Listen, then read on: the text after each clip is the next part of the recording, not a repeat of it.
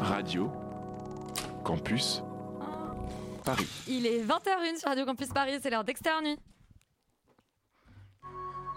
Down to business. I got my wild cherry diet Pepsi, and uh, I got my blackjack gum here, and I got that feeling. Mm, yeah, that familiar feeling that something rank is going down out there. Oui, non, non, vous vous trompez pas, il s'agit bien d'une apostrophe. hein. Voilà, je m'adresse à vous, chers spectateurs. Don't ever feed him after midnight. She's alive! Alive! Ready to party! I'm sorry, Dave. I'm afraid I can't do that. I'm a man. Well, nobody's perfect.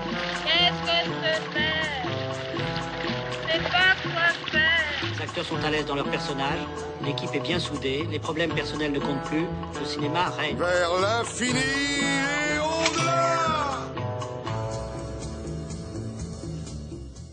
soir, Externe Nuit n'en a rien à foutre, comme Adèle Exarchopoulos dans le film éponyme qu'il imagine en hôtesse de l'air un brin fêtarde. À son image, nos chroniqueurs sont pieds nus, sentent fort la liqueur et sont prêts à en découdre avec à peu près n'importe qui. Ils sont le David inconscient qui affronte les lobbies des géants de l'agrochimie dans Goliath de Frédéric Tellier. Ils sont la petite nature de Samuel Tellis qui rêve plus grand que lui, autant que l'héroïne Oiseau de nuit de Manui. Ils osent les seuls en scène comme Mar- The Marvelous Mrs. Maisel, ivre, ivre comme un after party. Ils n'auront peur ni des pirates sud-coréens, ni des ovnis barba papa. Externe Nuit, c'est parti.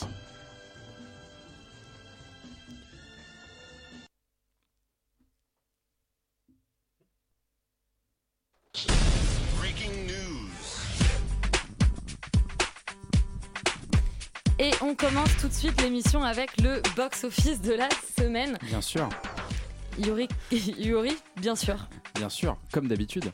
Comme d'habitude. Ouais, et sans surprise, cette semaine, le box-office est dominé par Bruce Wayne slash Batman, dont on vous a parlé la semaine dernière. C'est tellement fort que Solal perd toutes euh, ses affaires. Euh, c'est vraiment une telle surprise que franchement, on en est euh, bouche bée. Euh, donc Bruce Wayne, qui avec sa grosse Batmobile roule sur le reste des sorties, euh, notamment, euh, bah, du coup, il n'y a aucune sortie de la semaine dernière qui se retrouve dans le top euh, 5 de cette semaine. Euh, on retrouve en deuxième place donc Uncharted avec euh, 1700, mi- 1 787 000 entrées pour euh, sa, déjà sa troisième semaine. Maison de retraite également en troisième semaine qui fait 1 300 000 entrées. Maigret qui dans sa deuxième semaine euh, fait 366 000 entrées, donc ce qui est pas mal. Il va peut-être arriver à un gentil 500 000. Euh, voilà, ça, c'est peut-être tout ce qu'il mérite. Peut-être c'est un Je peu suis trop. pas sûre, ouais. Et euh, Ah, plus on attend, plus les spectateurs potentiels en fait peuvent plus aller au cinéma. Faut qu'ils se dépêchent. Et donc c'est vraiment euh, non voilà donc vraiment la grande victoire par chaos cette semaine c'est vraiment euh, Batman Euh, le fait que le film dure 3 heures ce qui est assez euh, ce qui est assez notable dans le sens où euh, faire un million d'entrées avec un film qui dure 3 heures ça veut dire moins de séances ça veut dire euh, moins de possibilités d'écran et donc ça veut dire une grosse moyenne quand même pour ce film très très bien distribué quand même En même temps, toutes les séances sont complètes. Je, je- parle d'expérience parce que j'ai pas réussi à le voir. Laurent, du coup, dans le 14 heures de Paris, est-ce qu'il y a des films à même de combattre Batman? Eh ben écoute, il y a Goliath qui, pour diverses raisons, va, ne, ne va probablement pas euh, finir par battre euh, Batman, euh, qui fait quand même 1548 entrées au 14 heures de Paris, ce qui est euh, plutôt solide. Il est suivi de très loin par Petite Nature, dont on vous parle également ce soir, qui fait 444 entrées. Et enfin, en troisième place, Permis de construire, l'espèce de comédie corse euh, avec Didier Bourdon, qui fait euh, 335 entrées. C'est presque Celle-là, je vous l'ai pas mis au programme. étonnamment bas pour un film de ce genre. après à Euh, Paris c'est quand même souvent bas les vrai, comédies c'est enfin, les faux, Baudins c'est ont pas fait je crois 10 000 entrées pour 1,7 million en France C'est pas faux, c'est pas faux. Donc peut-être que peut-être que ouais, euh, si, enfin, faudrait mieux qu'on aille voir ce film plus, en plus grand nombre à Paris euh, si Oui. on veut éviter de trop de plasticage. Euh, J'ai aussi envie de parler d'un film qui s'appelle L'homme de Dieu qui a fait zéro entrée. Et alors que ça a l'air d'être un film, euh, je crois, serbe qui parle de la hiérarchie dans l'Église orthodoxe au début du XXe siècle. Évidemment, c'est pointu. Mais peut-être que ça vaut le coup d'œil en fait, plutôt que de- d'aller voir des films comme Goliath, dont on va vous parler. C'est pas trop le petit curieux, sinon, enfin le petit malin, plutôt, sinon je te le mets au programme la semaine dernière. Tu disais, Goliath, euh, voilà, est le leader du 14 heures de Paris. Et il y a une bonne raison à ça, c'est que vous êtes au moins deux euh, ce soir à vous être infligé ça. Euh, on écoute la bande-annonce avant d'en parler juste après. Vous êtes bien sur le répondeur de Patrick Favreau. Laissez-moi un message, merci. Vous aurez mon message en vous réveillant. J'ai vécu des années magnifiques avec Margot. On aimait notre travail, fière d'être une agricultrice moderne comme elle disait.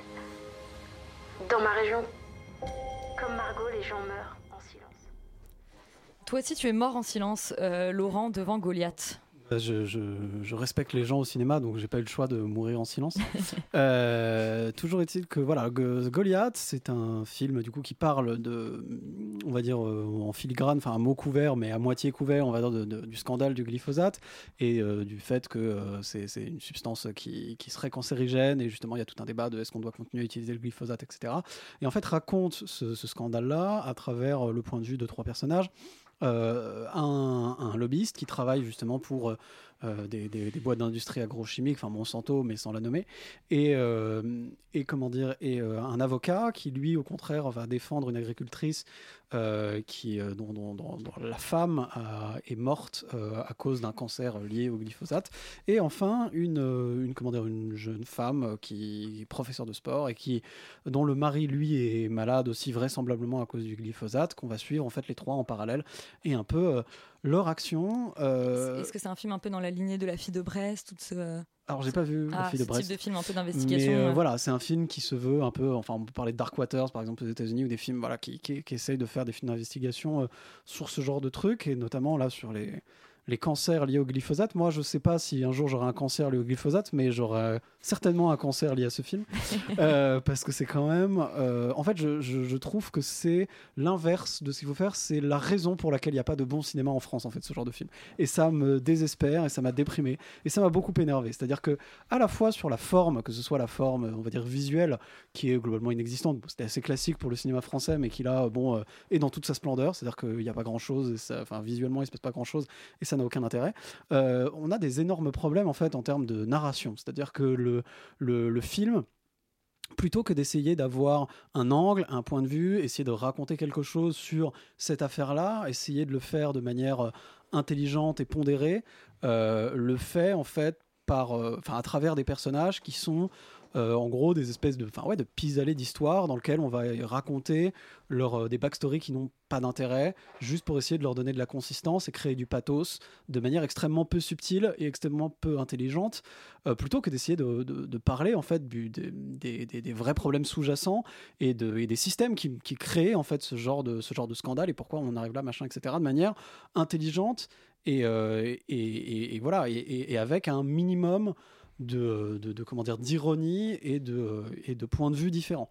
Là, clairement, euh, et c'est d'ailleurs, je trouve en fait le deuxième très gros problème du film, c'est-à-dire que non seulement sur la forme narrative et visuelle, le film n'arrive pas à convaincre d'un point de vue même de fond. Je trouve que le film est vraiment catastrophique, c'est-à-dire que non seulement il passe complètement à côté du sujet, et en plus il le fait avec une lourdeur totalement inacceptable. C'est-à-dire qu'on a ce personnage de Pierre Ninet qui joue plutôt bien, qui est assez, enfin, on, on a des interprètes qui sont plutôt de qualité. D'ailleurs, de manière générale, Pierre Ninet, même euh, Pierre Lelouch qui est euh, Pierre Lelouch. non, Pierre Lelouch, pardon. Euh, Gilles Gilles Lelouch, j'ai oublié son nom. Et, et finalement, pas, pas si mal.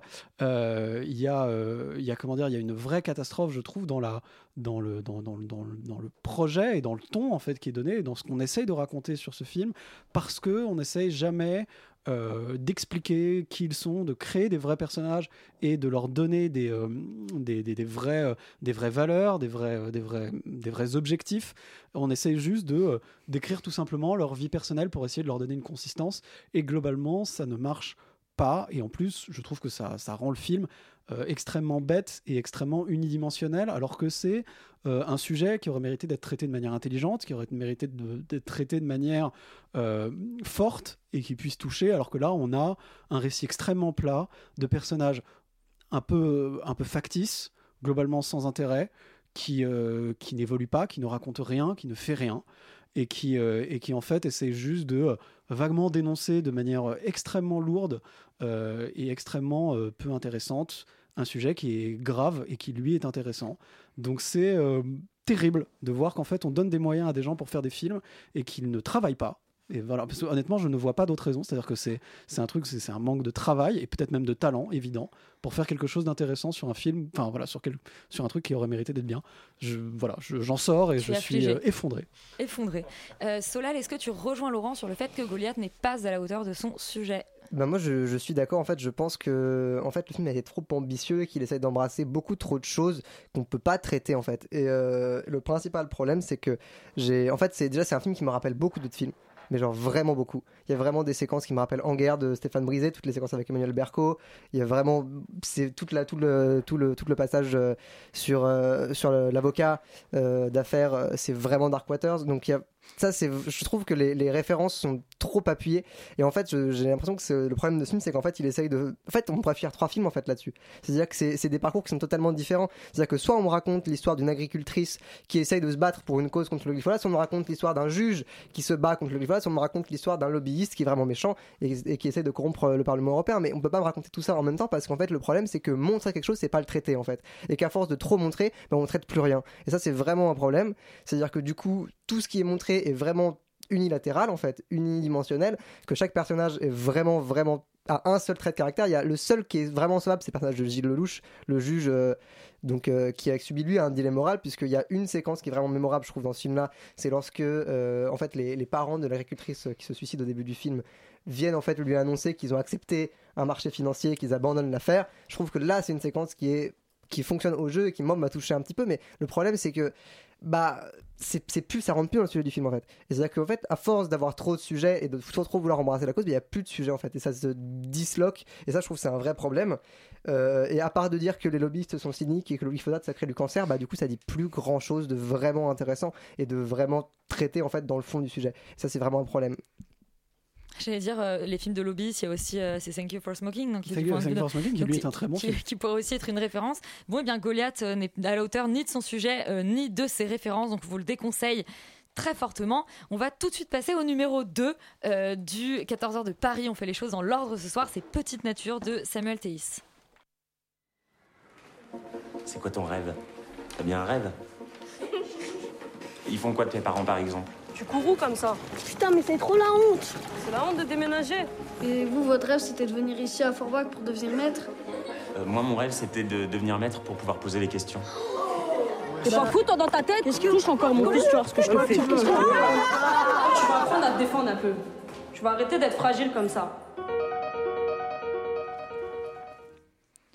Romane, Petite Nature, qu'est-ce que ça raconte? Écoute, Petite Nature, ça suit en fait les pas de Johnny, qui est un enfant de 10 ans et qui vient de déménager dans un HLM de Forbach, donc en Lorraine, euh, près de Metz, avec sa mère un poil alcoolique, sa petite sœur et son grand frère. Et donc il débarque dans une euh, nouvelle école euh, où il va rencontrer son, nouvel instituteur. Et en fait, d'abord, il va lui vouer une forme de, de fascination et puis sur lui, ensuite, il va projeter une forme d'échappatoire et une forme d'amour aussi. C'est voilà le premier film en solo parce que je crois qu'il avait Samuel Théis avait euh, fait d'autres films mais avec Party Girl, voilà qui était une, co- une un- co-réalisation. une collaboration, ouais. Euh, et la petite nature devant le film, c'était clairement moi, puisque j'ai lâché ma petite larme euh, devant cette histoire que personnellement j'ai euh, euh, très sensible et très bien menée. Euh, D'abord parce que le personnage principal, en fait, euh, brillamment interprété par ailleurs par ce jeune garçon qui s'appelle donc Alyosha Reiner, euh, est très bien écrit et donc euh, très bien interprété. Euh, je le trouve en fait assez loin des clichés que qu'on a l'habitude de voir et que je m'attendais en fait, euh, être sincère, euh, euh, à voir dans ce genre de, de- drama français. Euh, je le trouve très ambivalent et je trouve qu'en fait il guide notre regard pendant tout le film, c'est-à-dire que euh, c'est lui qui nous fait passer euh, du rire aux larmes et c'est lui qui, mène la danse, euh, notamment la, la danse de la, mise en scène. Euh, et c'est justement un grand atout pour moi euh, du film, c'est sa mise en scène qui se place à hauteur d'enfant euh, et nous montre du coup une espèce de, vision du monde un peu sous un autre angle, c'est-à-dire qu'il il y a toute l'ambiguïté, la vérité et l'intensité euh, d'un regard d'enfant justement. Ça que je trouve très bien maîtrisé, puisque on peut avoir par exemple toute une tension qui est concentrée en un regard. Il y a notamment euh, des, ça donne des scènes absolument sublimes comme euh, euh, celle je trouve d'un cours de gym en fait où il y a juste le prof qui va prendre le pouls de, Johnny et on a l'impression que le temps s'arrête. C'est à la fois drôle et à la fois sincère. Donc voilà, je trouve que c'est d'une sensibilité en fait euh, folle et d'une subtilité aussi, c'est-à-dire que euh, on voit tout par le prisme de, de Johnny, comme je l'ai dit, et ça nous empêche en fait de, de juger quoi que ce soit euh, ou d'être gêné par une situation qui pourrait l'être euh, de loin justement. Euh, et c'est ça, je trouve, l'intelligence du film, c'est de nous de nous placer dans le point de vue de, de, l'enfant euh, que justement pour pouvoir vivre les, euh, les scènes en fait euh, avec le personnage principal et de comprendre en fait d'où vient ce désir qui est en fait au départ juste un désir d'émancipation. C'est-à-dire que là où on pourrait être gêné, je trouve qu'au contraire on est dans une compréhension et dans un- une forme d'humanité qui qui est très belle. Et en fait, c'est au fond c'est ça de ce dont parle Petite Nature, c'est du désir d'émancipation chez les enfants, de savoir à quel âge ça intervient et enfin voilà ou- tout, ce genre de, de questions. Je trouve que c'est un sujet qui est très bien traité.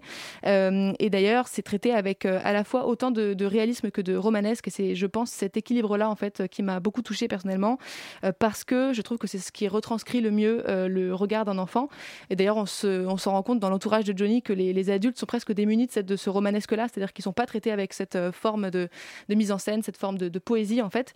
Donc voilà, moi je trouve que c'est, c'est ce mélange d'insouciance et de, et de gravité qui est, qui, est, qui est là dans tout le film, qui est très touchant. Si j'ai un bémol euh, pour ce du coup euh, premier euh, film qui n'en est pas vraiment un, C'est pas vraiment un premier film, mais oui, qui est un c'est- vrai film. oui, qui est un vrai film. C'est que je trouve la fin un tout petit peu trop bâclée, où en fait elle est quasiment trop ouverte. C'est-à-dire que j'avais envie de savoir en fait ce qui se passait plus tard, en tout cas au moins les 15 prochaines minutes, et de pas qu'on enfin, qu'on me laisse pas toute seule avec ces, ces espèces d'indices. J'avais quand même besoin d'avoir une forme de résolution pour le personnage principal que je trouve pas tout à fait achevé. Donc voilà, je, je trouve que ça aurait pu, ça aurait mérité en fait euh, euh, une, une fin un peu mieux euh, développée pour nous bouleverser jusqu'au bout, mais je trouve ça quand même bouleversant euh, pour la plupart, pour la, la grande majorité de- du, du film. Donc je recommande euh, tout à fait Petite Nature. Donc petit bémol pour un grand film. Et toi, euh, Solène, est-ce que Petite Nature est bien euh, vainc par chaos Goliath que tu viens de défoncer? Ah, mais euh, Goliath, euh, de toute façon, ta il y a- terre. je pense qu'il n'y a pas grand chose qui ne l'aurait pas défoncé, quoi, franchement. À part peut-être Manui. Je fais un petit peu du teasing pour la suite de l'émission. Mais euh, non, alors moi je trouve que euh, Petite Nature, c'est un film qui est vraiment travaillé et dont le travail se ressent, notamment au niveau des personnages. Je trouve ça vraiment impressionnant. Ça faisait longtemps que j'avais pas, je pense, vu des personnages aussi ambivalents et surtout des personnages secondaires aussi travaillés. Et euh, moi, ce que je trouvais particulièrement euh, prenant, en fait, c'est le parcours du professeur de. de comment s'appelle l'enfant déjà? Excusez-moi. C'est- De Johnny De Johnny, ouais. c'est ça, ouais, pardon. Euh, Qui joue par Antoine qui- Reynard, si je dis pas de bêtises. Exactement, qui donc en fait lui euh, ne se rend pas compte euh, de, de cette espèce de, de transfert que fait Johnny sur lui, qui en fait euh, est en train de, de ce transfert, transfert amoureux qui est un peu étrange. Et, et lorsqu'il s'en rend compte, c'est déjà trop tard, c'est-à-dire qu'il a déjà en fait, en gros, Johnny devient un, un espèce d'élève chouchou. Et en fait, au bout d'un moment, ça devient trop tard et il finit par franchir une limite. Et le professeur peut plus reculer parce que bah, sinon, il va se faire taper sur les doigts ou il va rester personne d'emploi. Et du coup, il y, a- il y a vraiment une question de dilemme moral en fait. C'est est-ce que je, je suis encore en mesure, est-ce que je peux encore aider cet enfant? Parce que j'en ai, parce que j'en ai fait en fait tout, une vocation en fait depuis le début du film. Et d'ailleurs, il y a toute une, aussi une question euh, sur l'affect qu'il y a dans ce métier. Ouais. Et il en parle, il l'avoue Ouais. même euh, lui, lui-même qu'il y a de l'affect dans le, dans le métier de- d'enseignant. Oui, complètement en fait. Et donc en fait, c'est-à-dire que tous les. Même si le film reste à la hauteur de Johnny, et c'est-à-dire qu'on sort jamais de son point de vue, euh, ce qui est intéressant, c'est la façon en fait dont, tous les- personnages secondaires sont construits par rapport à lui, comme une espèce de constellation en fait qui va euh, venir en fait essayer de tous à leur manière le pousser pour sa réussite en fait et pour son bien-être, même si parfois c'est dans les euh, par de mauvais biais, notamment peut-être sa mère ou ses frères et sœurs, mais mais voilà, je trouve que c'est vraiment c'est vraiment un film bien construit à ce niveau-là et euh, que je recommande. euh, que tu recommandes toi aussi. Eh Et bien, donc, courez voir euh, Petite Nature, qui est donc le premier film en solo de euh, Samuel Théis. Et on va parler d'un autre premier film, c'est Rien à foutre. My lover's got no money. He's got his troubles. My lover's got no power. The diary for He's today got is his fine. You're a troubles. passenger. My lover's got no pain. He's got his troubles. My lover's got no money. Dans la même journée, je peux voir et la neige et le soleil. J'ai de la chance quand même. Et je fais un peu de teasing, je crois que nous allons avoir un clash sur ce plateau. Alban, tu représentes le camp des défenseurs de Rien à foutre. Tout à fait, j'ai particulièrement apprécié euh, ce film. Alors rien à foutre, c'est comme tu l'as dit Elisabeth, le premier film d'Emmanuel Mar et Julia Lecoustre qui est sélectionné à, la dernière semaine de la critique à Cannes donc en 2021. Et c'est un film qui compte l'histoire de Cassandre, qui est une jeune adulte de 26 ans qui est interprétée par Adèle Exarchopoulos et qui travaille pour une compagnie aérienne, aérienne pardon, low cost qui s'appelle Wing et qui, euh, dans une certaine mesure, va au moins dans la première partie du film trouver son compte dans l'incertitude, la précarité à la fois professionnelle, sociale, économique mais aussi sentimentale que suppose ce travail d'hôtesse de l'air, mais qui va devoir, en raison d'une faute professionnelle entre mille guillemets, rentrer chez son père et euh, sa sœur et se confronter à ce pourquoi elle fuyait depuis le début, à savoir le deuil de sa mère. Alors c'est tout d'abord un film que je trouve déconcertant parce que c'est un film qui, en tout cas pour moi, a pris son temps à la fois pour qualifier son personnage, pour qualifier son histoire, pour qualifier les, enjeux que suppose son histoire. Euh, c'est un film qui m'a pas forcément pris par la main, qui m'a planté un décor et qui m'a pas forcément invité à rentrer euh, dedans dès les premières minutes. Mais je trouve que la prestation d'Adèle Exarchopoulos et aussi l'intelligence, la finesse de la mise en scène m'a permis euh, d'adhérer à ce genre de film, alors que pourtant je suis assez réfractaire normalement à ce, genre de film hyper réaliste. Et je trouve que un film dont on ressort grandi dans, dans sa trajectoire de je trouve que c'est déjà un bon point. Ensuite, je trouve que c'est un film qui euh, a plus d'un tour dans son sac en termes de mise en scène. On a l'impression que c'est un film qui va répondre qu'à une seule, un seul dictat, qu'un seul format, c'est-à-dire caméra à la main avec des cadres plus ou moins bien faits. On a l'impression que c'est hyper réel comme ça à chaque fois. Et je trouve que le film quand même parvient à déjouer euh, les pièges que pourrait supposer une telle mise en scène. Et euh, je trouve que à ce niveau-là, dans la première partie du film, c'est très intelligent. Sur ce que ça raconte aussi, je trouvais ça bien qu'un film euh, euh, ait une sorte de discours à la fois politique, à la fois social, à la fois économique, sur non pas le portrait d'une jeunesse ou d'une génération, mais sur le portrait d'une jeune adulte qui n'arrive pas à trouver son compte dans euh, la société actuelle et qui est obligée de prendre un métier qui certes lui convient pour la première partie du film, mais qui propose quand même en termes de, de, de plan de carrière, en termes de sécurité de l'emploi et en termes de, de, sécurité sociale entre, entre guillemets, complètement euh, délirant. Et je trouve que le film parvient euh, merveilleusement bien à faire cette critique qui est euh, très acerbe de la société dans laquelle vit son personnage. Ensuite, dans la seconde partie du film, lorsqu'il est obligé de revenir chez son père pour effectivement faire le deuil de, de- de sa mère disparue, je trouve qu'il y a quelque chose d'assez puissant, comme une forme de miroir où effectivement elle est hôtesse de l'air. Et le principe du travail de l'hôtesse de l'air, c'est de cacher ses émotions, de casser ses sentiments, de devoir toujours sourire. A une scène justement, elle se force à sourire pendant 30 secondes à la caméra et bon, ça devient hilarant, mais c'est vraiment ce qu'ils doivent faire euh, à longueur de journée, donc c'est pas forcément facile comme travail. Et je trouve que justement d'aller au-delà de ces apparences-là, de retrouver, de renouer en fait avec son existence, avec ses douleurs, avec la trajectoire un petit peu difficile, je trouvais ça très bien amené. Je trouve que les personnages, le personnage de son père, dont j'ai oublié le nom de l'acteur, et le personnage de sa sœur, sont très bien incarnés. Et j'ai trouvé qu'il y avait une sorte de, de délicatesse, euh, d'affect assez, euh, assez important qui lie ces personnages entre eux, qui moi m'a fait penser par exemple à des films de Guillaume Braque dont on a parlé ici que j'avais adoré l'an dernier. Ça m'a fait penser à des films de Piala dans des choses un petit peu plus anciennes. Et voilà, c'est un film qui m'a beaucoup plu parce qu'il est jamais là où on l'attend. Ça m'a surpris à chaque fois. Et c'est pas un film que j'avais forcément l'intention d'aller voir. En tout cas, c'était pas un film dont j'avais que, je, que je, je pensais aimer. Et je trouve que c'est un film qui m'a accueilli et je suis très content de l'avoir vu et je vous recommande d'aller voir Rien à foutre. Félix, toi, tu nous recommandes un peu moins, rien à foutre. Ouais, ouais, ça c'est sûr. Tu fais partie du camp des oppresseurs, quoi. Exactement des hommes blancs hétérosexuels. Euh, non, j'ai pas- j'ai pas du tout aimé euh, rien à foutre. Et pour le coup, je suis, enfin, je l'ai pas du tout ressenti euh, de cette manière. Moi, je- moi, j'ai trouvé ça très très long. Je me suis beaucoup ennuyé. Et en fait, je trouve surtout la trajectoire du personnage pas du tout claire, parce que et effectivement, ça, ça pouvait être intéressant d'avoir un côté un peu medias res. On sait pas trop où on est. Et au fur et à mesure, on construit un personnage qui voilà, à des, à des micros enjeux. Et en fait, je trouve que là, ça, dé- ça décolle, enfin, sans mauvais jeu de mots, ça décolle jamais vraiment. Euh, Il y a jamais vraiment de, de, de, de- finesse en fait dans la proposition. Je, je, en fait, je, n'a- je n'arrive jamais à savoir ce qu'elle veut. Ou alors, si j'arrive à, savoir ce qu'elle veut, c'est parce qu'elle le dit dans des dialogues. Et du coup, à aucun moment, tu parles de précarité de l'emploi, tu parles de tout ce qui entoure justement l'arène du film, à savoir le métier de, de, de, de- d'hôtesse l'air. À aucun moment, en fait, il y a vraiment un traitement du sujet, un traitement justement de ce métier-là. En tout cas, je le ressens pas par rapport à ce personnage. Pourquoi? Parce que c'est un personnage qui est déconnecté de tout et qui s'en fout de tout. Et, et- du coup, euh, euh, en fait, à la limite, euh, j'aurais pu le ressentir si le film n'adoptait pas son point de vue à elle. Et ça, du coup, pour moi, il y a une faute de mise en scène. C'est que Enfin, pour, pour, deux raisons. Ah, notamment, on est complètement focus sur, sur elle et avec cette espèce de caméra à épaule qui ne, la, justement ne la quitte jamais. Et du coup, on adopte son point de vue, ce qui fait qu'en fait, généralement, je trouve que moi, ce qui est intéressant, c'est les personnages qui s'ennuient et qui sont en décalage dans, la réalité. Ce qui est intéressant, c'est de les remettre dans, le- dans leur contexte. Et là, on n'est jamais remis dans un contexte parce qu'on on prend jamais de recul. Et typiquement, on voit jamais l'espace, alors que c'est quand même justement une espèce de vie nomade où on n'arrête pas de changer d'environnement, etc., etc. Et pourtant, moi, je ressens pas, par exemple, ce, ce côté justement nomade parce que je ne vois jamais les environnements dans lesquels elle est et je vois jamais justement ces, ces- ces espèces de, de, de dé- défilements de décors en fait qui n'ont aucun intérêt pour elle parce qu'encore une fois, elle, ne s'attache à rien. Et pour revenir sur voilà le fait que vraiment, je trouve qu'on est vraiment focus sur elle alors que c'est un personnage qui justement est détaché de tout. Le problème, c'est que du coup, tout va m'être montré avec un espèce de, une forme de détachement parce que justement, on, on filme de son point de vue et donc du coup, moi, spectateur, je vais tout ressentir avec distance, avec détachement et je vais pas du tout ressentir justement quelque part ce détachement dans un contexte justement beaucoup plus global, propre au personnage. Je vais juste être focus sur son justement sur son ressenti et moi-même adopter son ressenti par rapport au film. Je sais pas si c'est clair, mais grosso modo, voilà, moi ça m'a mis très à, très à distance. Ça m'a pas du tout, euh, du coup, euh, plu à ce niveau-là. Et il y a quand même une espèce de rupture au milieu qui aurait pu être intéressante où le film bascule complètement parce qu'on on sent, on, on quitte l'avion complètement pour aller dans sa famille.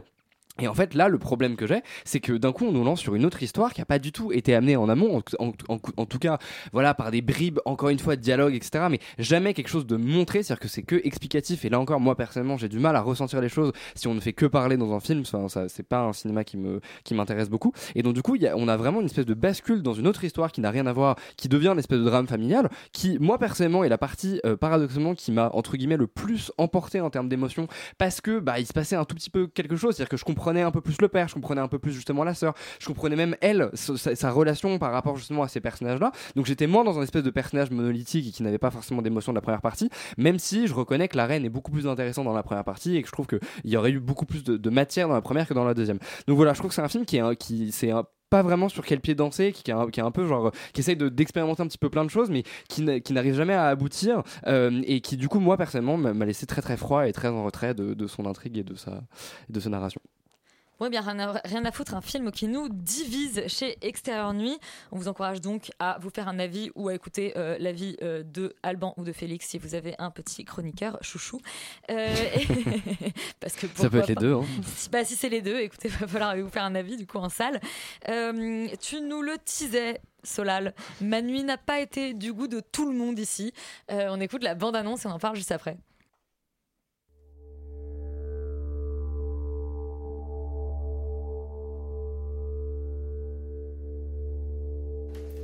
Tu vas Je sors avec les autres. Mais tu m'avais promis qu'on passerait la soirée ensemble.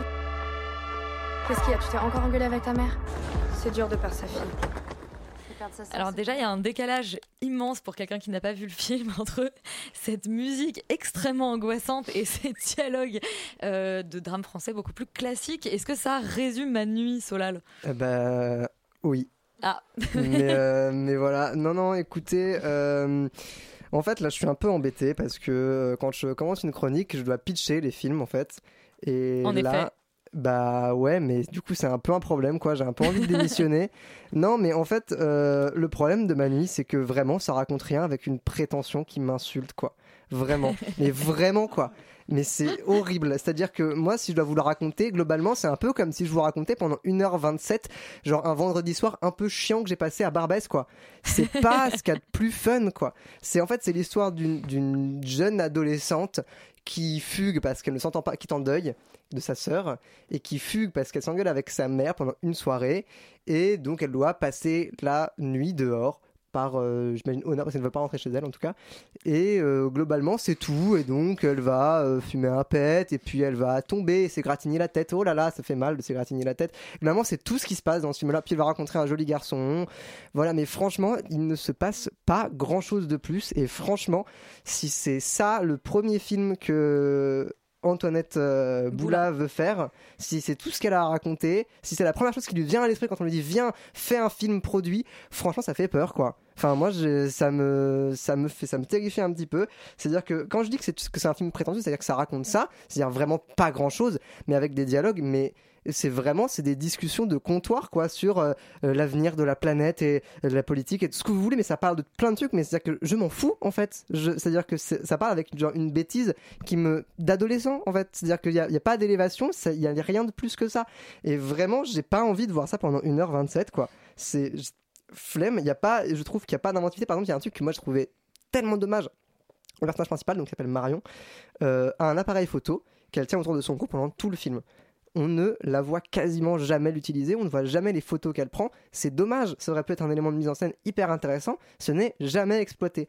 Et ça, c'est vraiment un problème du film, c'est-à-dire que la- je trouve la mise en scène plate, voire quasiment pas là, quoi. Et quand on. Enfin, si, peut-être que la seule directive de mise en scène, ça a été de demander à ces, actri- à ces acteurs et actrices euh, de jouer avec l'accent des films d'auteur un peu chiant, c'est-à-dire celui-là.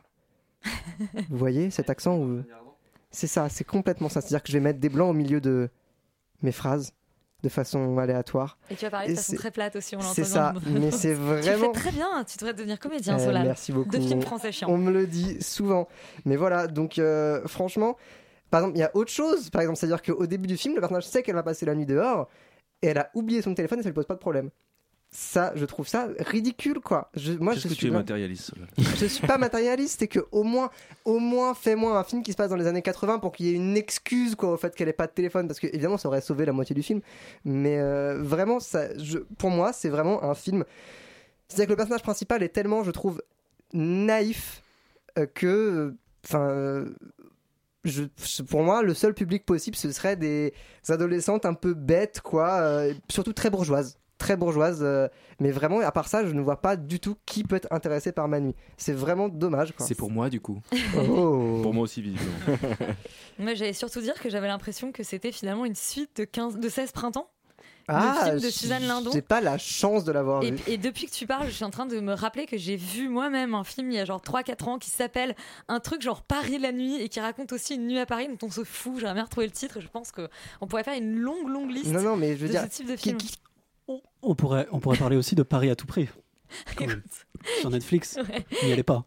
il y en a trop.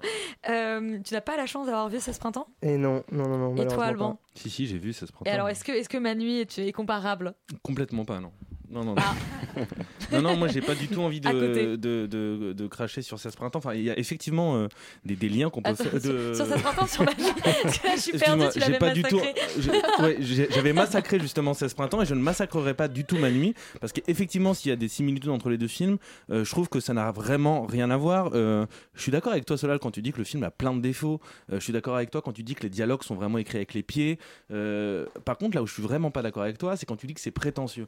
Parce que moi, euh, même si le film a beaucoup, beaucoup de défauts, je trouve que, euh, en tout cas, j'ai passé tout le long du film à le, regarder avec une sorte d'affection vraiment toute particulière, parce que même dans ses, dans ses défauts, je trouve que le film parvient à tout le temps être sincère, ce qui fait que j'ai complètement jamais réussi à détester une seule seconde ce film, alors que vraiment, euh, parfois, il le méritait. Pour plusieurs raisons. La première, c'est que malgré euh, ce qu'on vient de dire, donc ces dialogues, etc., même dans les réflexions, tu l'as dit, Solal, philosophiques, psychologiques, même parfois un peu poétiques que, que- Antoinette Boula prête à ses personnages, et bah, euh, le film parvient à les alléger et, et, à- et à, du coup à désamorcer le ridicule qui naît de, de, ces maladresses, ma- maladresses d'écriture, notamment par la mise en scène et par la force de ces personnages, parce que je trouve qu'elle propose quand même des personnages qui sont forts. Je trouve notamment qu'ils sont forts, mais que Lou Lampros joue très bien son rôle et que Tom Mercier, que je ne connaissais pas, est vraiment une bête d'acteur. La seconde raison qui prolonge euh, celle-ci, c'est que euh, Antoinette Boula propose euh, en 1h27 de temps énormément de choses, que ce soit en termes de mise en scène, que ce soit par l'utilisation du son, par l'utilisation de la musique, on l'a entendu à la tout à l'heure, par le montage, par les compositions des plans, mais j'y vais revenir un petit peu plus tard. Le film, il a quelque chose qui a trait de l'ordre du sensoriel auquel je, auquel je m'attendais pas du tout et que j'ai trouvé vraiment intéressant. En tout cas, j'ai trouvé ça original, voire presque radical dans sa proposition.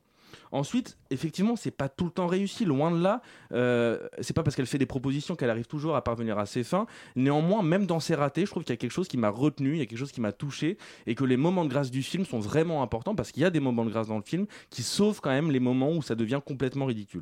Alors, je suis obligé quand même de dire un mot sur, euh, sur la prestation de Tom Mercier et de, de Lou Lampros parce que euh, j'avais vraiment peur du jeu. Honnêtement, je m'attendais à un jeu euh, similaire à celui de Suzanne Lindon dans, dans 16 printemps, dans une sorte de déambulation un petit peu bourgeoise dans Paris.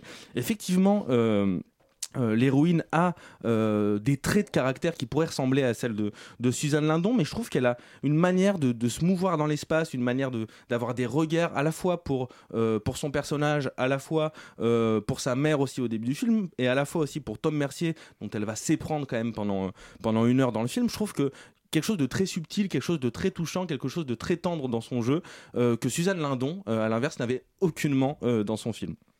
Enfin, je trouve que le film brille vraiment et est sincère dans la composition de certains de ses plans pour faire rentrer euh, le réel dans son récit, qui le sort d'une sorte de déambulation vraiment bourgeoise. Euh, ça va être beaucoup moins aride, beaucoup moins autocentré. Euh, par exemple, dans l'utilisation de son, le film il est jonché de bruits de sirènes de police, il est jonché de bruits d'explosion, il est jonché de, d'énervement dans la ville. Il y a énormément de choses qui se passent en termes de son, qui refait rentrer en fait quelque chose de l'ordre du réel dans le film, de l'ordre. On est quand même au lendemain euh, d'attentats. Euh, dans la mise en scène, que ça se joue parfois en second plan ou à troisième plan, il y a souvent euh, le passage de migrants, il y a souvent le, passa- le passage de SDF. Il y a une misère en fait dans les images euh, dans, Toilette Boula qui est très subtile et qui justement parvient à enlever cette côté narcissique un peu que pourrait avoir ce film-là. Donc voilà, moi c'est un film qui que j'ai trouvé vraiment bercé de, tendresse et de sincérité. Alors c'est sûr pas un grand film, c'est pas du tout le chef-d'œuvre de l'année, mais je trouve qu'il mérite en fait parce qu'il a une vraie proposition qui est certes radicale, mais qui est pas du tout poseur et que j'ai trouvé extrêmement sincère dans sa démarche. Bien Alban, tu es le grand défenseur des films ce soir et j'ai retrouvé le titre du film dont je parlais. Ça s'appelle Quand je ne dors pas et ça raconte la nuit d'un mec à Paris qui veut partir par le premier train du matin voir la mer. Euh, et il passe toute la nuit à Paris, mais Sinon, il y a After Hours de Scorsese aussi, Oui. qui raconte une nuit mouvementée. Oui, mais pas à Paris. Pas à Paris, malheureusement. Mais franchement, c'est mieux, quoi. Et bah, ce n'est pas de la vie d'Alban. Euh, Ma nuit, donc, qui vous divise encore ce soir. Un film qui, je pense, va vous mettre d'accord. C'est The Pirate, euh, un film de Corée du Sud. On écoute la bande-annonce.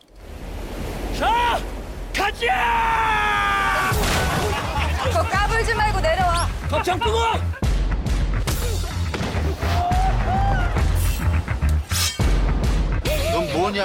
해, 해적입니다. 못 봤는데. Alors là, mais j'ai eu mais un espèce de choc électrique. On a complètement changé euh, d'univers. Oui. Yuri, on n'est pas dans un drame français avec The Pirate. Oui, alors euh, Non. Euh, la vraie question, c'est dans quoi est-on en fait Parce que Dans un bateau. euh, ah, c'est pas toujours. Hein. On- parfois on est dans l'eau, parfois on est sur une île. Enfin, c'est tr- c'est compliqué. Donc bref, c'est un film coréen qui s'appelle donc les Pirates. Deux points à nous le trésor royal. Tout à fait. Car euh, et là c'est le moment Wikipédia parce que je ne vous pitcherai pas le film car il est impitchable. Euh, le, le- le- c'est un- c'est en fait le deuxième épisode d'une franchise coréenne qui s'appelle donc euh, The Pirates. Euh, le premier Si on épisode. l'avait su. Ouais, en fait, le premier épisode, n'a- le premier épisode n'a pas grand chose à voir visiblement en termes d'histoire, euh, de personnages. C'est juste en gros des films de pirates. Euh, tiens, on va faire un deuxième film de pirates. Est-ce qu'on n'en ferait pas finalement la même saga. Et c'est un peu ce qui se passe dans ce film euh, quand euh, globalement le cinéma euh, coréen décide de s'emparer des codes du blockbuster hollywoodien slash européen du film de KPDP et globalement de s'approprier un peu la mythologie des pirates et d'en faire n'importe quoi. Parce que c'est globalement un un en fait je peux même pas dire qu'il y a une histoire quoi. C'est un enchaînement de séquences auxquelles je capte rien qui sont souvent moches euh, assez mal filmées mal jouées mal dialoguées pour ce que j'en comprends parce que je Parce ne que parle pas le, voilà. le coréen et qui me laisse euh, euh, en fait voilà qui me laisse un peu cet effet d'un trip halluciné d'environ deux heures qui n'en finit pas qui met toujours la barre plus haut ou La barre, quel beau jeu de mots.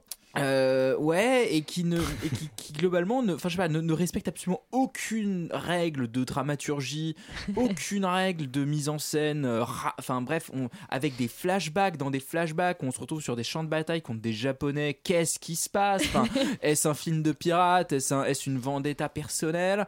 Euh, Tout ça sur un fond de musique, mais alors plus kitsch tu meurs quoi. C'est quand même un, un espèce de ramassis. En fait, à chaque à chaque scène, dès qu'il y a un changement d'émotion, il y a un changement de musique. Donc tu peux avoir une espèce de baston, baston, baston. Et là, les deux personnages se regardent d'une manière un peu amoureuse et d'un coup violon, violon, violon. Et c'est très bizarre. Il y a des séquences comme ça sous-marines. Alors là, je sais pas ce que j'ai vu.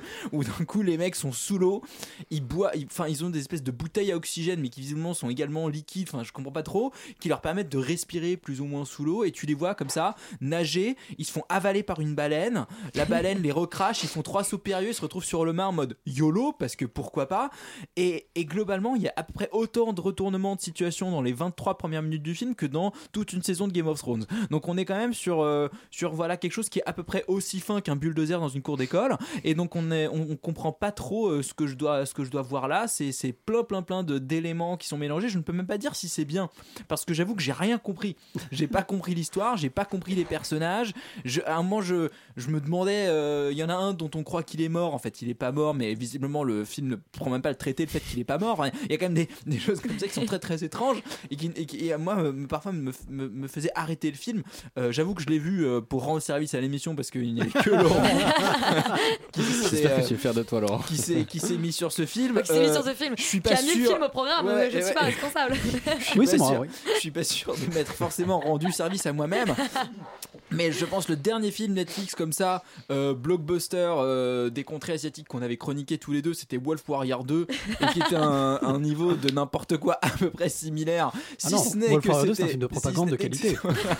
Là, c'est pas le cas. Si ce n'était que, pour reprendre tes mots, c'était un film de propagande digne du Troisième Reich et que c'était donc destiné aux connoisseurs. Là, euh, globalement, c'est destiné aux connoisseurs de, de sensations fortes de drogue, avec euh, euh, en abandonnant toute sorte de volonté de comprendre quoi que ce soit à la vie. Peut-être que c'est ce dont on a besoin en ce moment, où vraiment on ne comprend plus grand-chose au monde actuel. Donc, si vous voulez euh, un peu, euh, comment dire, exorciser votre incompréhension euh, de la société, peut-être mater ce film. Sinon, franchement, Fuyez. ouais. Pauvre fou. Pauvre fou, c'est toi, Laurent, Eh le, le petit malin qui a mis ça au programme. Alors, est-ce que tu peux nous expliquer ce que tu cherchais Alors en fait, euh, dans cette on- démarche c'était dans mes, mes propositions Netflix. Ah Euh, Ton algorithme, il est baisé, genre. Moi, j'aime bien les j'aime bien les films de pirates. J'aime bien les pirates parce que j'ai 4 ans et demi dans ma tête et et j'aime bien les cinémas coréens, qui est probablement un des meilleurs cinémas mondiaux actuellement. Là- là-dessus, c'est on te rejoint. Ça, par contre, c'est sérieux. Oui, bien sûr. Euh, donc je me suis dit, oh, bah, un film de pirates sud-coréen, YOLO. Euh, et, et en fait, je suis d'accord avec toi, Yoris, j'ai rien capté, quoi. Ça ça n'a aucun sens. En fait, ce que. si, si, je l'ai vu un petit peu plus longtemps que toi, donc je pense que j'ai- j'ai j'ai eu le temps d'avoir un petit peu plus de recul. En fait, ce que moi j'ai compris du film, c'est que c'est une comédie. Oui. euh, qui fonctionne selon un humour qui nous est pas très accessible, en tout cas euh, qui est même euh, parfois parfois c'est drôle. Il y a des moments quand même un peu drôles. Il y a des moments qui sont extrêmement gênants, c'est-à-dire que ça oscille vraiment entre les deux. Et, euh, et par-dessus, on cale des espèces de ouais, d'ambiance en fait, de pirates, parce que clairement les histoires, les trucs, tout ça n'a vraiment aucun sens. On comprend rien à ce qui se passe, on comprend rien aux personnages, on comprend rien aux situations. C'est-à-dire que c'est un film extrêmement bruyant, extrêmement inutile, où il y a vraiment des trucs qui explosent partout. Euh, c'est euh, c'est du espèce de gros blockbuster d'action euh, super débile. Euh, et en fait, c'est un peu. En fait, je me suis un peu dit que c'est. Voilà ce que ça donne en fait quand on. Quand on permet aux Sud-Coréens de faire des trucs Netflix un peu, un peu à la con, Mais alors, genre en fait, DTV. c'est- c'est- mais vois, alors, que- du comme coup, c'est sorti au cinéma et c'est. en- Bah, c'est euh, mais c'est une production Netflix par contre. Euh, non, non, le ah film- bah, ah- le ah ouais Netflix présente, machin. Enfin, c'est vraiment une création Netflix. en Ok, tout cas, le parce que pour le coup, le film a fait, euh, c'est un des films qui a vu le plus de succès euh, en Corée au cinéma l'année dernière et qui est financé aussi par le CNC sud-coréen. Et donc, euh, que cru que le CNC avait mis de l'argent là-dedans. Non, non, mais c'est juste pour a dire à quel point euh, le CNC français produit quand même des films un peu moins excitants. Bah, c'est- non seulement c'est moins excitant, mais surtout en fait le, le truc c'est que est-ce que c'est bien? Non Euh, Est-ce que c'est est-ce que c'est regardable à peine?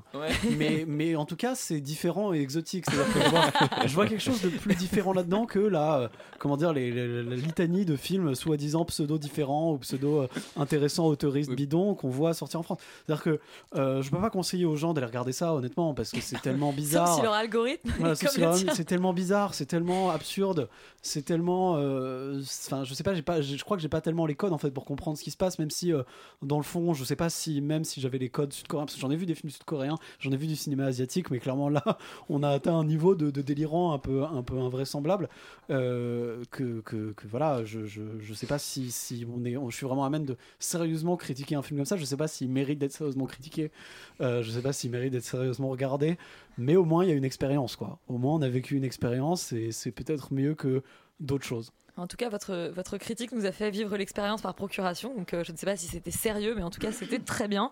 Euh, et on va maintenant parler de séries. euh, dont, enfin, la première dont on parle ce soir, c'est la saison 2 de OVNI qui débarque sur Canal. Si vous avez entendu parler d'un phénomène étrange ou vu quelque chose dans le ciel, c'est peut-être un ovni. J'ai pas bonjour. On a une demi-tonne de barbe à papa qui est là, on sait pas comment ni pourquoi. De la barbe à papa dans une centrale nucléaire. Les centrales nucléaires. OVNI, donc c'est toujours la série euh, créée par Clémence Dargent et euh, Martin Douer. Euh, Roman, tu avais beaucoup apprécié la saison 1, si je me souviens bien. Exactement. Peut-être pour les auditeurs qui n'ont pas encore vu la série OVNI, c'est l'histoire de Didier Mathur, qui est en fait un scientifique qui échoue une mission de décollage de fusée au CNES et donc il va être rapatrié au GEPAN, qui est donc un- le service ayant pour but de recueillir les témoignages de gens qui pensent avoir vu des ovnis. Et Didier Mathur, dans la saison 1, a pour mission en fait de fermer le GEPAN en tant que bon scientifique euh, qu'il est. Euh, Mais lui aussi, en fait, va finir par douter de l'existence des ovnis. Et c'est là que, globalement, euh, sans essayer de, du coup, sans spoiler rien, la saison 2 reprend. Euh, cette saison 2 euh, commence par une soucoupe volante, mais pas celle que vous croyez, puisqu'il s'agit de la soucoupe d'une tasse à café euh, qui se met à voler toute seule dans une centrale nucléaire. Et puis un peu plus tard, comme on l'entend dans cette bande-annonce, on découvrira une, on découvrira une barbe à papa géante. Donc pour ceux qui ne connaissent pas en fait la série OVNI, ça donne une très bonne idée de- du ton de la série, c'est-à-dire une série complètement déjantée. C'est un peu le, le X-Files français, mais en beaucoup plus délirant et en beaucoup plus cocasse. Et moi, je trouve en fait cette saison 2 euh, absolument réjouissante. C'est-à-dire que OVNI, c'est quand même la seule série qui arrive à rendre les maths et la physique euh, sexy avec une espèce de sauce euh, 70s euh, fantasmée, c'est-à-dire euh, Melville Poupeau en pantalon moulant, pas de def et une moustache. Euh, moi, j'avais peur en fait que cette saison 2 justement tourne en rond après cette, ce cliffhanger de la saison 1 un peu énigmatique. En fait, pas du tout. Je trouve qu'encore une fois, elle réalise un tour de force en inventivité. C'est justement de ça en fait euh, dont parle euh, OVNI. C'est une série hommage à l'imagination et, qui prouve en fait une, règle qu'on apprend euh, en quatrième en maths, qui est que pour pour faire une démonstration, il faut toujours partir du principe que ton hypothèse est vraie. Et en fait, en d'autres mots, la série démontre qu'il faut passer par la croyance pour pour démontrer quelque chose de scientifique. C'est-à-dire que en gros, la logique et le rationnel n'existent pas sans l'imagination et la créativité. Et ce que j'aime le plus dans cette saison 2, c'est, à part du coup ce thème que je trouve très intéressant, c'est qu'elle prend aussi le temps de développer le vrai ovni de la série, qui est euh, la famille en fait, euh, puisque tous les personnages de la famille euh, mature vont avoir droit à leur trame, et ça donne des scènes aussi touchantes que drôles, comme l'espèce de, petit garçon Bastien qui va appeler son père Didier et non pas papa parce qu'il est persuadé que ça n'est plus son père. Ça donne des trucs très drôles et très touchants. Bref, il y a une vraie réflexion autour des dynamiques familiales, du mensonge dans la famille, mais aussi autour de l'éducation. Et on en revient à ce thème principal qui me plaît beaucoup, qui est que on a on nous montre une forme de nécessité en fait de d'enseigner autant l'aspect cartésien euh, que l'aspect émotionnel et créatif à nos enfants, que les deux n'existent pas l'un sans l'autre. Euh, donc voilà, je trouve que aussi dans cette saison 2, on a le droit à avoir des, nouveaux personnages en fait que je trouve assez intéressants, notamment celui de Claire euh, Carmignac, qui est un autre personnage féminin surprenant en fait dans la série, c'est-à-dire que la série déjoue tous les clichés, les espèces de- de- d'images qu'on peut avoir de la, de la femme au foyer des années 70. Ici, on a encore une fois un personnage qui est très bien écrit, comme tout le reste de la saison, avec un, vrai rythme, un- une vraie fantaisie qui tombe jamais dans le ridicule, justement parce que l'humour de la série est toujours relié au thème beaucoup plus sérieux que traite euh, OVNI. Euh, donc voilà, je trouve que c'est c'est- très réussi. Et pour finir, un petit mot sur la, mise en scène de euh, Anthony Cordier, qui était le réalisateur de Gaspard va au mariage, qui a encore réalisé cette saison 2, euh, que moi je trouve encore plus bluffante dans cette saison 2 que dans la saison 1, parce que euh, je trouve que les plans sont toujours au service de, l'humour de la série, avec une esthétique justement aussi inventive que, la série, et qui, encore une fois rend hommage à cette imagination-là. Donc voilà, moi c'est une grande réussite. Je vous recommande les moustaches, les pattes def et les barbes à papa, évidemment. Évidemment. Euh, Laurent, je te vois dodeliner de la tête. Ça t'a moins emballé, OVNI. Mais en fait, euh, c'est étonnant parce que je, je- voilà, je, je suis censé parler de la saison 2 de OVNI, et alors que en fait, je me suis rendu compte avant de lancer euh, les épisodes que j'avais à peu près zappé la première, que j'avais critiquée ici. Euh, et donc pour me rappeler. t'es réécouté Et donc je me suis réécouté pour savoir si j'avais bien aimé ou pas. c'est la première fois que tu as réécouté l'émission en fait. Ouais. Parce qu'en général, c'est pas intéressant. et, donc, et donc, du coup, je, je- je me suis réécouté pour vérifier en fait ce que j'avais vraiment pensé de la série. Euh, et c'est marrant parce que je suis assez d'accord avec ce que je disais à l'époque. Si tu es d'accord avec toi-même, c'est déjà un bon début. Donc tout va bien, je, ma santé mentale est relativement, on va dire, préservée. Euh, et en fait, euh, je, je, je, je suis vraiment pas d'accord avec toi, Roman, sur plein de trucs, même si, euh, euh, dans le fond, je, je décèle un peu toutes les intentions de ce que tu racontes, mais je les vois pas vraiment. C'est-à-dire que je trouve que c'est une série qui a vachement de très bonnes intentions et qui a plein de pas mal bonnes idées, en fait. Euh, cette manière de parler euh, de la science, de parler des ovnis, je trouve que de manière esthétique, c'est assez réussi. Je trouve que les acteurs, à part le pauvre Quentin Dolmer, qui dans cette saison, enfin qui est la saison précédente, en fait, j'avais trouvé pas si mal là dans cette saison et par certains moments absolument catastrophique. Mais mais globalement, il y a des choses, euh, il y a des choses en fait, euh, tout n'est pas acheté pour moi en fait dans cette euh, dans cette série et et c'est un vrai projet, je trouve intéressant, mais qui fonctionne pas et qui fonctionne pas parce que je trouve qu'il a du mal à, réussir à créer un, un, un intérêt en fait en termes de à la fois en termes de narration et en termes d'angle je trouve que euh, les, comment dire la, la, fantaisie comme tu dis elle existe mais elle est un petit peu lourde un petit peu forcée. Il y a un peu trop d'évidence là-dedans euh, le tout le côté de, d'histoire familiale qu'il y a derrière. Je trouve que ça fonctionne un petit peu mieux dans cette dans cette saison que dans la précédente mais en fait euh, en fait c'est ça reste quand même un peu comme un cheveu sur la soupe. Alors ils essayent un peu de le ramener avec l'intrigue principale mais tout ça est un peu genre un, un peu peut-être un peu trop forcé, euh, pas, pas, assez, euh, pas assez organique dans la manière dont c'est construit. Et je trouve que du coup, euh, c'est c'est- un peu emmerdant à regarder en fait. Moi, je, moi, je m'ennuie globalement en fait un peu devant ces épisodes. Et c'est dommage parce que je pense qu'il y a vraiment un, il y a vraiment un joli sujet, il y a vraiment des belles choses à raconter autour de ça. Mais euh, à aucun moment, je, je trouve que ça décolle et que ça arrive à vraiment faire fonctionner. C'est dommage hein, parce que parce que j'aimerais vraiment aimer cette série. Et c'est la deuxième fois que j'essaye et c'est la deuxième fois que j'y arrive pas.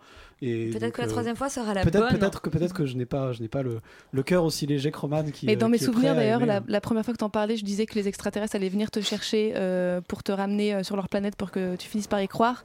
Euh, et venus. visiblement, ils ne ils sont pas venus. ouais. 2023. Je ne peux pas te laisser dire que, je suis un mauvais acteur, Laurent. Alors c'était une imitation de Quentin Dolmer pour les gens qui connaissent pas Quentin Dolmer. Euh, elle est pas si mal. Je te mets un petit, un petit simuler 12 sur une- 20. On devrait, on devrait simuler un entretien avec Quentin Dolmer qui vient défendre avec Yuri euh, dans son rôle. Et bien OVNI, visiblement, vous êtes vraiment pas d'accord ce soir. Personne n'est d'accord avec personne. C'est la catastrophe, c'est pour ça que nous avons décidé que nos deux dernières chroniques sont des chroniques solo. Comme ça, vous arrêtez de vous taper dessus. La première, c'est The After Party, euh, une série américaine dont Félix nous parle juste après la bande-annonce. This is a murder.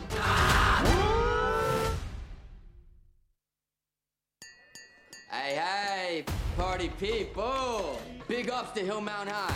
We started at the upper middle, and now we here. But for tonight, Mikasa, Mikasa.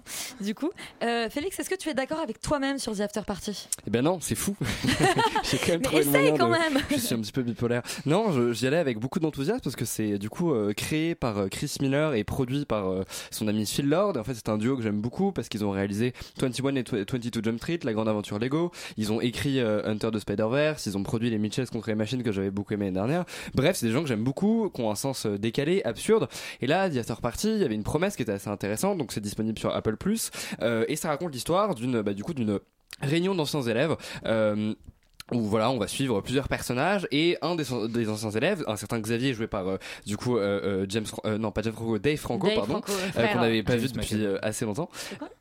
Tu dis ça parce qu'il a pas de cheveux. Super.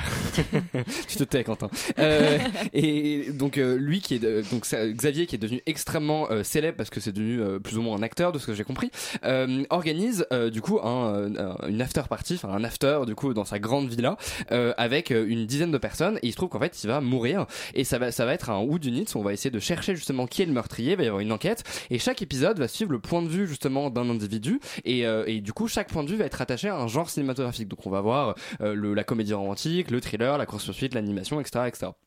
En fait, euh, malheureusement, comme euh, tout épi- enfin comme toute série qui justement part avec divers points de vue et un espèce de concept comme ça avec des genres différents, euh, bah, évidemment en fait les, les, les épisodes vont être assez inégaux, euh, notamment par rapport à nos propres goûts. C'est-à-dire que moi évidemment bah, l'épisode comédie romantique il va moins me faire kiffer que l'épisode thriller pour la bonne et simple raison qu'en qu'en fait je trouve que à aucun moment ils viennent vraiment jouer avec les codes. C'est-à-dire que globalement ils étalent euh, plus ou moins justement les, les, les, les codes du genre euh, et, et je trouve que à- du coup à aucun moment on va être vraiment surpris et à la limite ça tient justement à la personnalité qui est représentée euh, justement euh, dans l'épisode.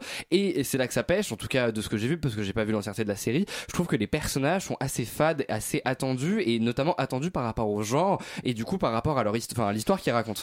Euh, typiquement la comédie romantique on arrive avec voilà ce gars qui est amoureux justement de de, de son espèce d'amour de jeunesse machin. Il nous raconte l'histoire mais extrêmement euh, pas cliché mais bon on a déjà vu cette histoire mille fois. Et à aucun moment justement on va euh, s'amuser avec les codes. Par moment il y a quelques petites blagues mais voilà enfin de Chris Miller j'en attendais beaucoup plus parce que justement c'est des gens qui sont euh, très au courant de la pop culture et qui sont censés la twister d'habitude.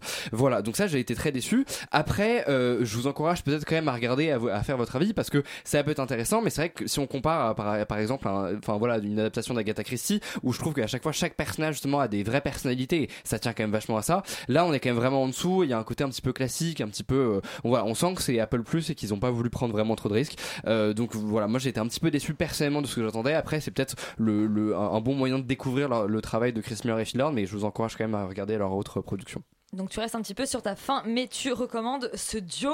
Euh, Roman, toi tu vas nous recommander, mais alors à toute euh, berzingue, ça ne se dit pas, The Marvelous Mrs. Maisel qui revient pour une quatrième saison. Just once in a lifetime. You know what's great about me? It's when I'm me. A girl knows a moment. Every single show I'm gonna say exactly what's on my mind. Mrs. Maisel, time to start the show. I think it's time to start the show. Roman, malheureusement, Rita n'est pas là pour crier son amour pour Mrs. Maisel. Avec toi, c'est donc à Je vais le toi faire et à pour toi deux. seul voilà, Ouais. que revient. Il va falloir mettre les bouchées doubles. Euh, et ben pour ceux et celles qui ne connaissent pas The Marvelous Mrs. Maisel, je vais essayer d'être aussi rapide que les dialogues de Myriam Maisel pour la résumer. Il s'agit tout simplement de la meilleure série jamais créée, et quasiment autant dans l'excès que moi. Euh, Mrs. Maisel, c'est donc l'histoire d'une New-Yorkaise des années 50 qui aime les chapeaux presque autant que j'aime les superlatifs et qui va débuter une carrière d'humoriste à une époque où juxtapo- juxtaposer les, les mots femme et humour justement était bah, une, une très bonne blague. Euh, dans cette saison 4, puisque c'est de celle-ci euh, dont je vais parler aujourd'hui. On retrouve en fait euh, que des personnages euh, en crise, Midge et Suzy, qui vont devoir trouver un moyen non pas de réintégrer le business et de revenir dans le business, mais de changer en fait euh, le business pour relancer la carrière de Mrs. Maisel. Et pour ça, elle va passer par plein d'étapes, notamment faire des sketchs dans un strip club, parce que pourquoi pas finalement. Revenge, c'est le premier mot de cette saison 4, en fait, qui annonce très bien la couleur de cette saison, avec un premier plan où on voit la silhouette de la chevelure 60s de Mrs. Maisel, l'ombre de son micro et la fumée d'une cigarette. Et en fait, on a une saison 4 qui a l'image du personnage principal, je trouve, c'est-à-dire que on a une saison qui ne fait plus du tout de compromis. Elle n'est pas là pour plaire, mais juste pour être comme elle est, parce que c'est comme ça qu'on l'aime. Euh, donc, je rassure tous les fans de Mrs. Maisel, elle a gardé euh, ses couleurs vives, ses chorégraphies, la vitesse de ses dialogues, son peps et ses tits up pour ceux euh, et celles qui ont vu la série qui comprennent la référence, c'est plus 20 points. Mais là où le personnage principal en fait a changé dans cette saison et du coup la saison 4 par extension change aussi, c'est que du coup le personnage de, de Midge Maisel ne s'excuse plus. Elle a, elle qui a toujours en fait aimé tout contrôler, elle est en plein apprentissage de de- d'embrasser le chaos dans cette saison.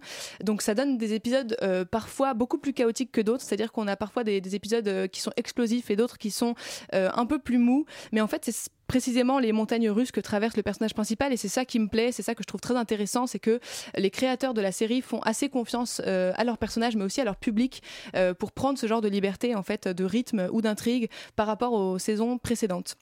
D'ailleurs, on sait que euh, cette saison 4 est l'avant-dernière euh, avant la saison euh, finale.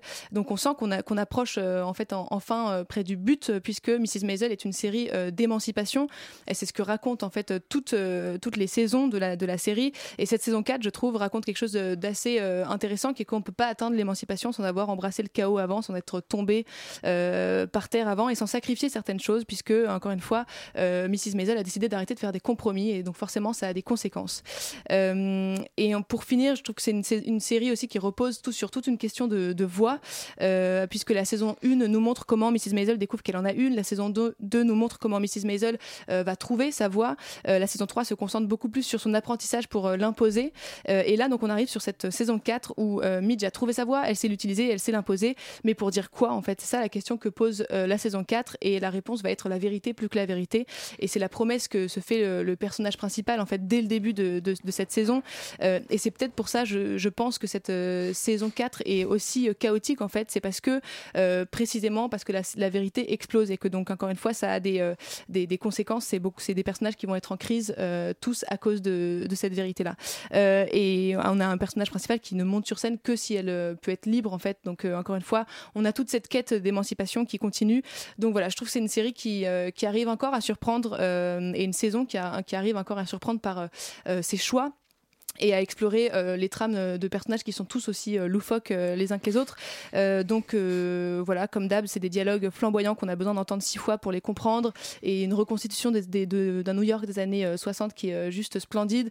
Donc rien que pour ça, ça vaut le coup et en plus d'avoir des intrigues absolument géniales. Et pour, euh, pour les puristes, euh, la, la créatrice de la série, euh, Amy Sherman Paladino, c'était la créatrice de Gilmore, Girls. tout à fait. Que tu as regardé? Que j'ai vu le début, j'ai pas encore fini.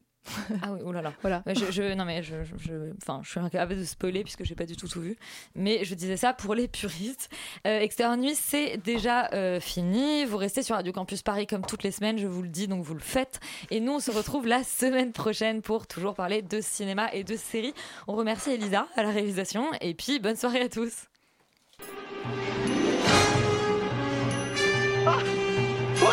Tell you?